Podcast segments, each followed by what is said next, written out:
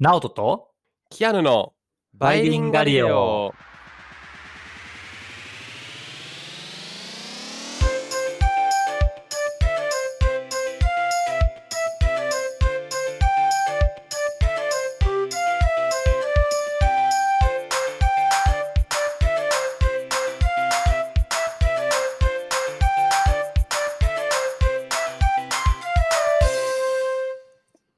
はい、バイリンガリオです。チャンネル登録よろしくお願いします。お願いします。Hello everyone. いや最近、なんかこはいの気候変動が結構、このバイリンガリオもよく、バイリンガリオでもよく扱ってるんですけど、まあはないんか、えっ、と、気候変動が、ちょっと今回動物に与える影響っていうのをちょっとまあ見てみたいなと思ってて、キアヌは動物にな影響を与える、まあ、キアヌは気候変動のことも実際勉強してるし、まあ、だいぶ詳しいと思ってるんやけど、どういう影響があるでしょうか、動物に。あ動物って人間を含まない動物ね。ああ、わかりました。確かに人間も動物。はい。動物は、そうですね。僕一応大学の学部ではえ環境学を勉強して、まあもともとアルゴアさんに憧れて、この分野に一応入って、気候変動は、まあ好きなテーマですね。結構、はい。心の底から止めたいと思ってまして。えーっと、ちょっと自分でハードル上げちゃったかな。あのー 結構ね、上げましたけど、素人の意見がなくなっちゃう。なくなっちゃうね。ある程度その勉強した僕から思うこととしては、えっと、これ聞いたことあるのは、えーまあ、気候変動、まあ、つまり地球温暖化で、まあ、全体的に暖か暖かくなる、まあ、傾向にあるので、あの熱帯の地域が、まあ、幅広くなるっていうのを考えると、はい。今まで寒かったであろう、まあ日本だとそうですね、東北の方とか、まあ、それこそ関東とかもあり得ると思うんですけど、に住んでた動物たちが、やべえ、暑くなってきたって言って、どんどん北上していくと思います。うどうんですか。そうね、確かに。生態系に影響を与えるし、なんか日本でもさ、よく言うよね、あの、まあ、これ動物じゃなくて魚やけど、熱帯はい。魚とかうが、んなんか沖縄の海で見つかりましたとかよく聞いたりするよね。ああ、そうですよね。魚とかもなんかこう、釣れたものが釣れなくなったりとか、そうそうそうそう。ね逆もあったりっていう。そう。それ以外っていうも結構あったり。まあ、それ、それは、まあ、その、多分その通りだと思って、まあ、生態系への影響に多分今の話になるのかなと思うんですが、はい、今日のトピックは、まあ、実は動物の見た目自体も変わってしまうと考えられているという話をしようかなと思ってます。うーん、なんか変わりそうですけど、どう変わるんだろうって気になりますそうどう変わるんでしょうかと。まあ、実はでもね、このテーマって、あの、すごい昔から考えられてて、実はなんと1800年代初頭からもう話されてますよということなんですね。ええそう。まあ、その時点で、地球温暖化地球温暖化の話があったのかどうかは知らないんですが、まあ、多分ね、あの、その研究結果を見ると、まあ、地球温暖化のことを考えたわけじゃなくって、単純になんかその緯度によってなんか動物の見た目違うよねみたいな。例えば、はい寒いところの動物はこんな傾向があるけど、暖かいとところの動物はこういう傾向があるよねみたいな。っていうことを、まあ、その当時は考えてたみたい。へえ、あ、じゃあ気候変動以前の問題もあったんですね。そうそうそうそう。あ基本まあ、問題っていうか、まあ、動物にこういう傾向あるよねみたいな。生物学者の人がうんあの言ってて、まあ、だから気候を考え、気候変動を考えてっていうわけじゃなさそう。で、うんまあ、二つあってですね、あの、気温が動物に与える影響って、まあ、その当時分かってたこと。まず、まあ、なんだろう、せっかくだから問題出してみようか。さあ、なんでしょう。気温が動物に与える影響というか、まあ、もうちょっと分かりやすく言うと、なんだろう、緯度によって動物にこういう傾向があるよね、みたいな。あーと、え、えーっと、あ、毛の色とか。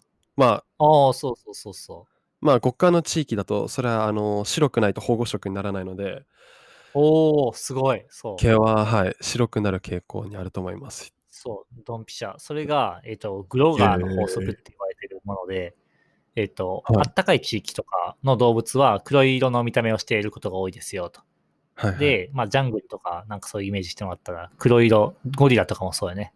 で、一方で、まあ、寒い地域の動物は、例えば北極熊とかは白い見た目してますよと。で、えっ、はいはいと、まあ、これはなんでなんですかということなんですけど、はい当時思ってたのは、まず温暖な地域の動物っていうのは、まあ、日差しが強いですよと。はいで。日差しが強いと、まあ、紫外線から身を守るためになんか、あの、なんだろう、メラニンが出て、人間もさ、ほくろ出るやん。あの、ほくろっていうか間違えた。うん日焼けとかもするか。で、それ日焼けってなんでするのかっていうと、あの、肌を紫外線から守るためなんですね。ああ、そっか、そっか、そっか。紫外線って、あの、要はまあなんだろう、あの、光の一種なんだけど、あの、黒色にすると、はいえっと、そのとこ、その部分で、えっと、紫外線を反射したりとか吸収したりして、その肌のもっと下の部分は守られますよ、ということなんで、へえ、面白い。そう。だから、あの、肌黒くして紫外線から身を守りますよっていうことなんですね。なるほど。だから、あの、まあ、アフリカの方とかは、まあ、人間に関してはちょっとよくわからんけど、あ、違うんですか？それなんかあると。かもしれないけど、ちょっとそこはわからへんかな。うーん。で、まあもう一つは、あの、見た目の問題、見た色じゃなくて、なんかその、なんだろう、パーツの話なんやけど、動物の耳とかくちばしが大きくなるんやって。ああの、あったかい地域の方が。はい。なんでかっていうと、熱の放出を大きくできるから。おー、なるほど。そう。なんか、あんまり、なんだろう、熱帯の鳥とかってくちばしでかいイメージが確かにあるよね。ちょ、あの、偏見かもしれないけど。ああ、確かになんかこう、黄色くて長くて、そうそうそうそうそうみたいな、はい。そう。でもなんか北極圏のとか、ツンドラとか、ロシアとかのあの辺にいる鳥ってそういうイメージ全くないやん。確かになんかもう、つばめ、なんかちっこいくちばしみたいな。そうそうはい。そう。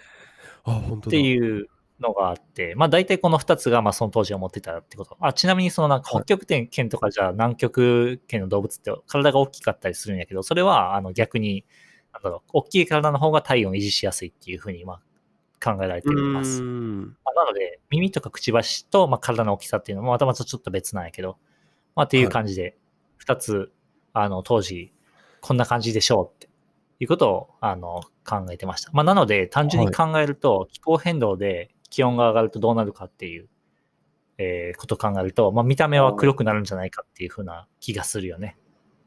そうですよね。今まで、ね、あの、あれですもんね。えっと、白かった地域が、徐々に黒くなりつつあるのであれば。そうなるのかなというふうに思うわけですが、まあそれはだから1800年の当時のうん。あの発見されたことから考えるとそうなりますよ。まあまあだから、いまあまず見た目の色がどうなるかっていうのが今日の話ですね。はい。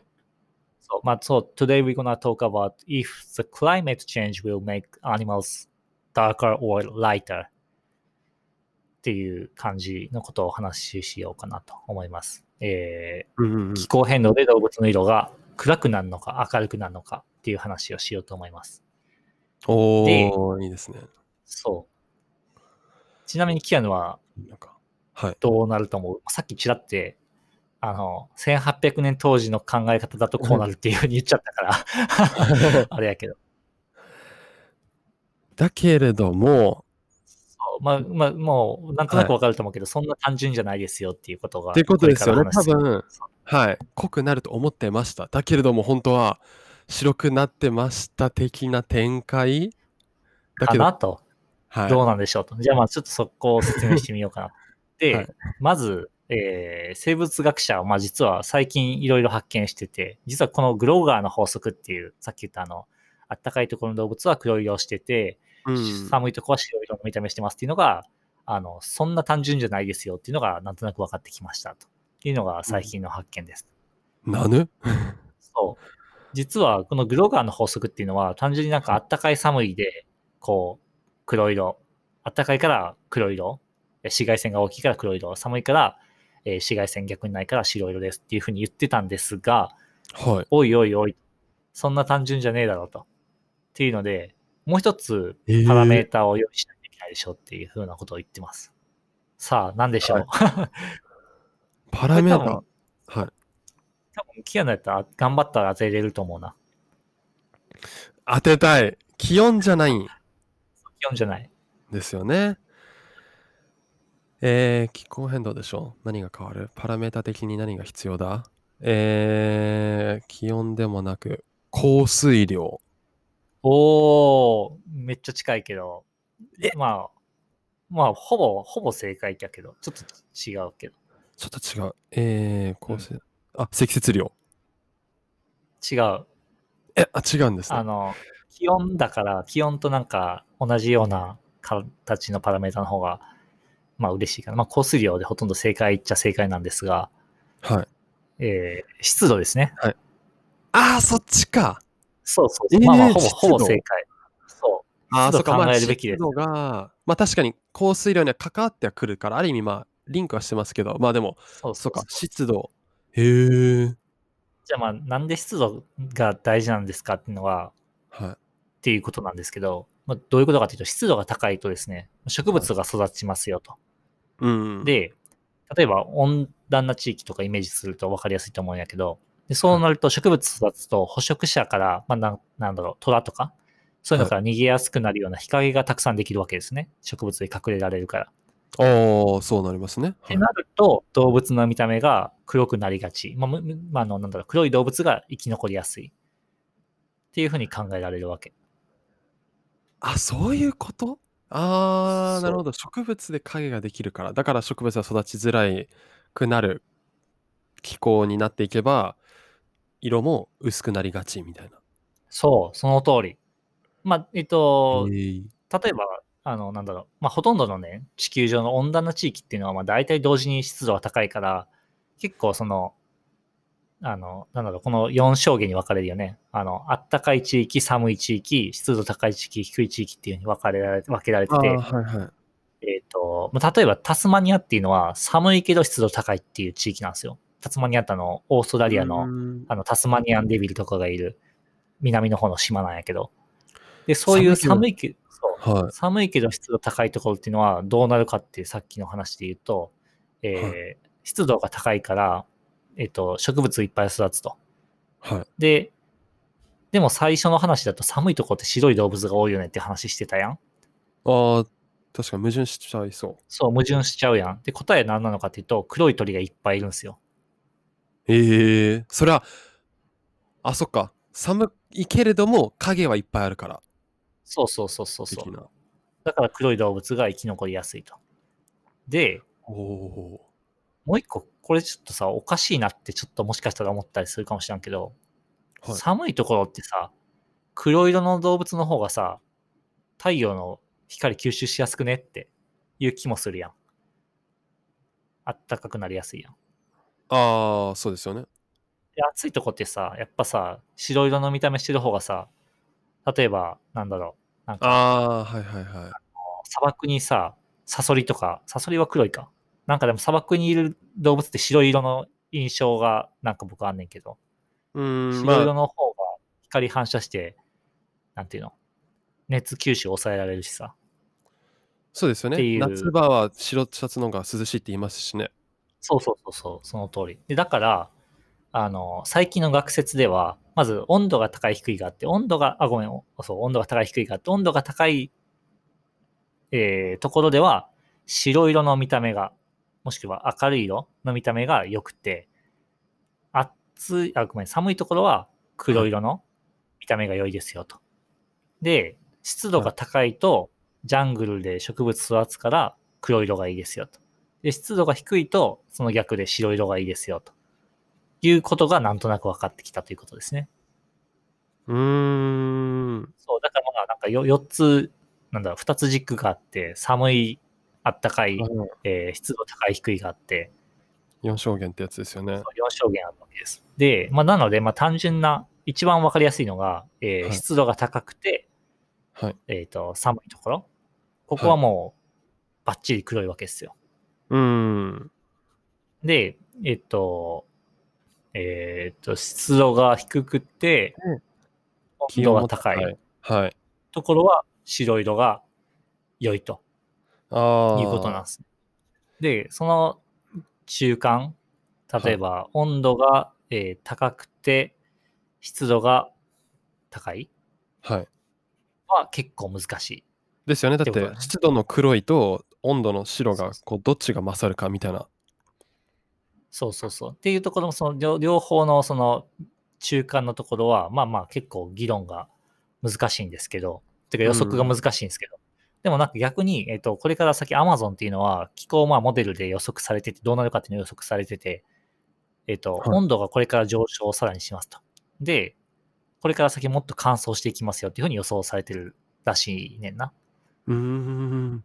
で、そうなるとどうなるかっていうと、温度上昇するから、えっ、と、白色になって、乾燥するから白色になってっていう風になるので、まあ、動物の見た目は多分これから色がどんどん薄くなるんじゃないかっていう風に予想されてる。ああ、確かに。両方とも白に働きますもんね。そうそうそうそう。で、だけどまあ、シベリアとかは温度上昇して湿度上がるって考えられてるから、まあ、この場合はちょっとその難しいっていう感じなんやけど、あ。うん。っていうこの二軸で見ることで、あ予測あ、できるなるほど、なるほど。まあ結構あれですよね。いや、あの、興味深かいんですけど、それこそローカルな部分にも多分関わってきますよね。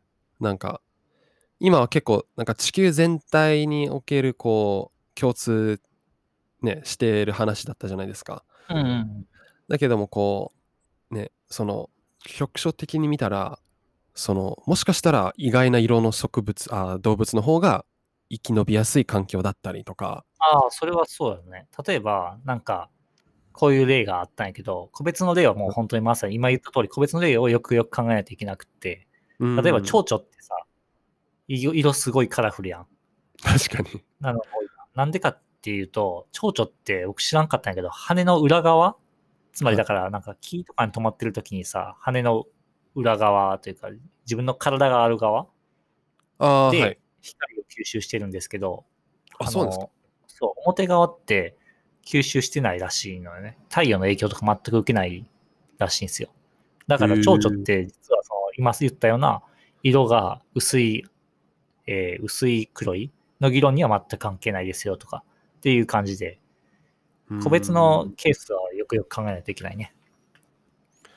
あそうなんだへえなんかあれ読んだことありますなんか理科の教科書か何かであの気候変動じゃなくてなんかお大気汚染か何かであのによって蛾の色がなんか徐々に黒くなってきてる。